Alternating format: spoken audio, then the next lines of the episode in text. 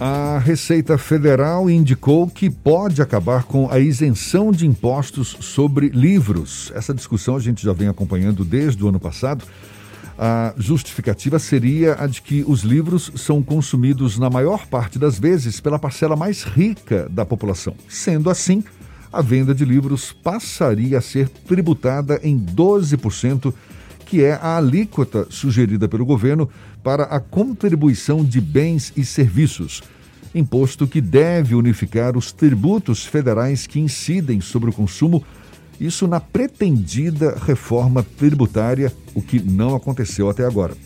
O doutor e mestre em Direito Público, o professor e advogado Jorge Amado, Jorge Amado Neto, é nosso convidado aqui no Issa Bahia. Com ele que a gente começa agora. Seja bem-vindo. Bom dia, doutor Jorge.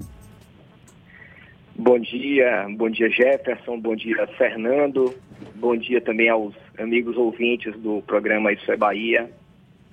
Doutor Jorge. Satisfação muito grande estar com vocês. Satisfação toda nossa, muito obrigado por aceitar o nosso convite.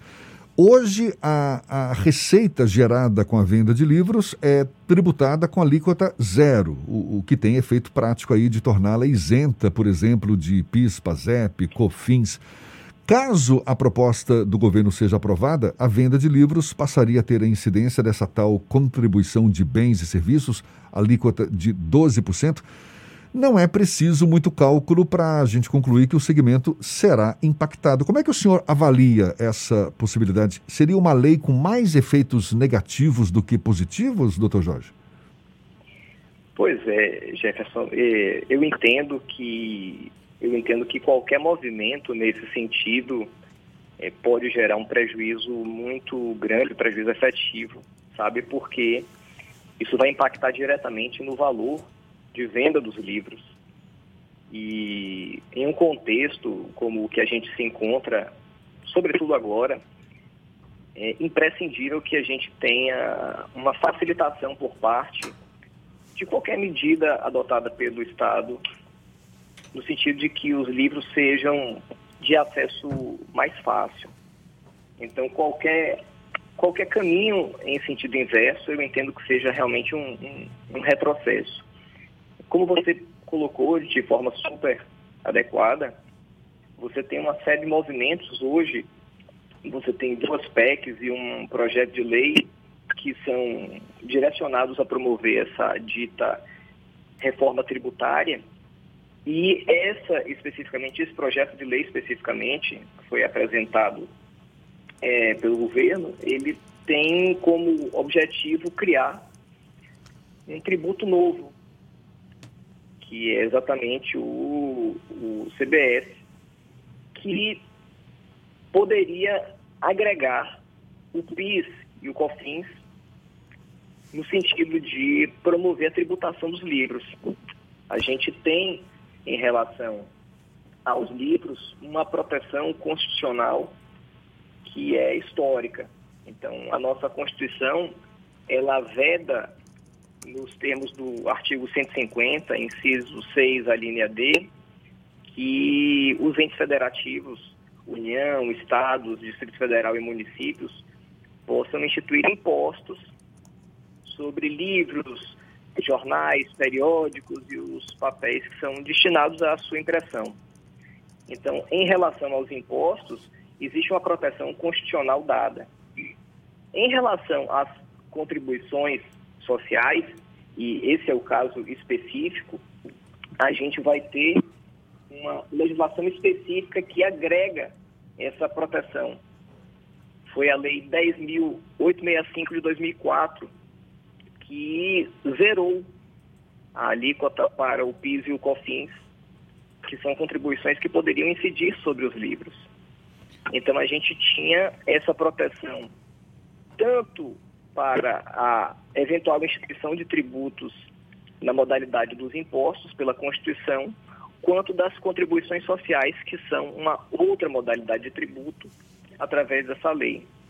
O problema é que com esse novo projeto de lei, a ideia é de se criar um tributo novo que agregaria o PIS, a PIS e a COFINS, e contra isso não existe qualquer proteção estabelecida em relação a não cobrança é, dessa tributação em relação aos livros. Eu já eu vi. Que seria realmente muito temerário que isso acontecesse. É, eu já vi especialista afirmando que na hierarquia da Constituição a liberdade de expressão e o direito de participar e de desfrutar da vida cultural são hierarquicamente superiores a outros interesses.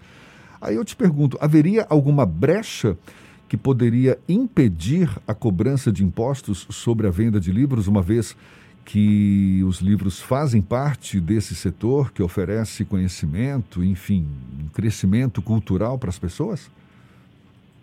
Eu acho que é fundamental que se interprete a, a, a Constituição e se faça a aplicação da Constituição buscando a finalidade é, para a qual aquela norma foi criada. Essa previsão de não cobrança de impostos em relação aos livros, é, que inclusive foi instituída desde a nossa Constituição de 1946, por proposta do escritor Jorge Amado, que na época era deputado federal, ela tinha uma finalidade muito clara, que era exatamente promover o acesso à educação, fomentar o acesso à informação, à cultura, sem que o Estado pudesse interferir de forma a limitar isso. Isso garante liberdade de imprensa, de certa maneira, isso garante liberdade de comunicação. Isso permite que se crie uma sociedade muito mais crítica então, a ideia, é, Jefferson, no final das contas, é de que não se institua o imposto para que não haja o um impacto econômico na venda. Exatamente. Então, eu entendo que o fato de você mudar de um tributo para o outro, mas estabelecer uma ação que vai gerar um encarecimento desses livros, você acaba desvirtuando a, a, o espírito da lei, ou seja, você acaba desvirtuando a finalidade última para a qual aquela proteção foi instituída. Eu acho que sim, cabe discussão, eu acho que é, é muito importante que a mídia, que a sociedade civil, que as pessoas que são é, militantes da, da, da, da educação e que e que defendem os livros devam realmente se posicionar, porque isso pode gerar um impacto muito negativo, muito, muito temerário. Jorge, esse regramento de não imposição de tributos e impostos sobre a produção de livros tem quase 70 anos no Brasil. E as leis também refletem um pouco o espírito do tempo. A sociedade brasileira passou por modificações o suficiente para que permita a tributação e uma ampliação do valor do preço dos livros, já que é, se parte do pressuposto que rico, apenas ricos leem livros no Brasil. Isso faz parte do espírito do tempo ou você acha que essa perspectiva ela está deslocada da realidade do brasileiro? Fernando, essa essa ideia essa ideia de que o tempo modifica as prioridades ou modifica a forma como a sociedade é, estabelece as, as necessidades, aquilo que é imprescindível para que o seu desenvolvimento se dê de forma plena, vai ter que ser interpretado é, levando em consideração uma série de aspectos. Por exemplo, é, a sociedade ela necessita sempre e cada vez mais de informação, ela necessita sempre cada vez mais de ter acesso ao conhecimento. Você tem uma norma que foi criada em um tempo em que você não tinha internet, em que você não tinha outras ferramentas de acesso ao, ao conhecimento.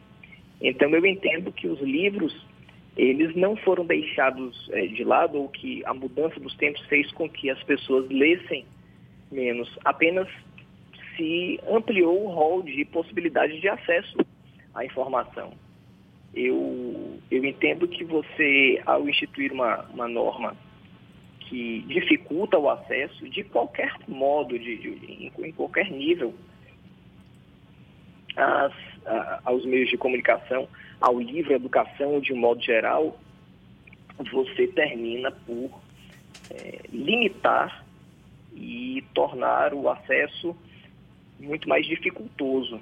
E esse posicionamento de que apenas as pessoas mais abastadas, os ricos, as pessoas que têm uma condição financeira melhor, elas seriam as únicas impactadas, eu, eu entendo que é um posicionamento equivocado, estigmatizante e que simplesmente não reflete a realidade. Eu, nesses 13 anos de docência, na condição de professor de direito, eu tive a oportunidade de acompanhar é, um, um, número muito grande de, de alunos, de pessoas bem próximas a mim, que saíram de uma situação de extrema pobreza e que ascenderam socialmente e que se desenvolveram exatamente por conta dessa facilidade de acesso aos livros. Então, eu tive casos de alunos meus que não que tinham uma condição muito ruim, que e que hoje são advogados que mantinham seus trabalhos e, e os livros e o acesso facilitado aos livros são imprescindível. Então qualquer qualquer ação ou qualquer medida que venha a limitar esse acesso, eu entendo que é equivocada e realmente não reflete é, uma demanda, uma demanda social. Eu acho que as pessoas hoje, mais do que nunca, precisam ter o acesso facilitado a a, a, informação e ao conhecimento. Sem é falar, sem falar no fato de que de fake news. É, e sem falar no fato de que essa possível taxação dos livros pode ter um efeito cascata, não é? que vai acabar custando caro não só para o leitor, mas para o mercado editorial como um todo e que já há um bom tempo não vem andando bem das pernas, não é? Pois é, Jefferson. É, é uma situação bem complicada porque a gente não tem como prever de forma clara é, até que ponto isso vai impactar em toda a linha de produção. Então a gente vê, por exemplo, um momento em que os livros é, passariam a ter um acesso mais dificultoso, mas toda, toda essa cadeia ela passa a ser impactada. Você vê hoje é, editoras, elas passando por situações extremamente complicadas, porque você tem hoje naturalmente menos livros físicos sendo disponibilizados, até por conta do advento da, dos e-books e, e por aí vai. Então, o, o, efeito, ele não, se, ele não se limita à pessoa que é o consumidor final e que é a pessoa mais, mais humilde, que vai ter dificuldade para adquirir os livros, mas todo mundo que depende disso, nessa cadeia, vai ser impactado. Porque você tem uma tributação a princípio em relação à produção dos livros, mas para cada pequena fase dessa linha de produção, podem incidir outros tributos que vão, no final das contas, serem todos agregados ao valor. Tá certo. Ao valor do livro. Então eu acho muito, eu acho muito triste que se tenha a visão de que o livro não é um, um bem essencial. Ele passa a ser tratado como um bem descartável, sabe? E, e não se dá o devido reconhecimento à importância dos livros para a formação de todos. É, o que é, pobres, o que é lamentável. Professor e advogado Jorge Amado Neto, muito obrigado, doutor e mestre em Direito Público, conversando conosco aqui no Issa Bahia. Muito obrigado pela sua disponibilidade. Bom dia e até uma próxima. Jefferson, Fernando, muito obrigado. Eu espero que essa situação caminhe para uma direção em que nós possamos depois é, nos alegrar e ver que o acesso à informação, à educação, à comunicação de modo geral seja mais facilitado e vista com mais carinho por quem hoje detém o poder. Um abraço para vocês, um abraço aos queridos ouvintes e até a próxima.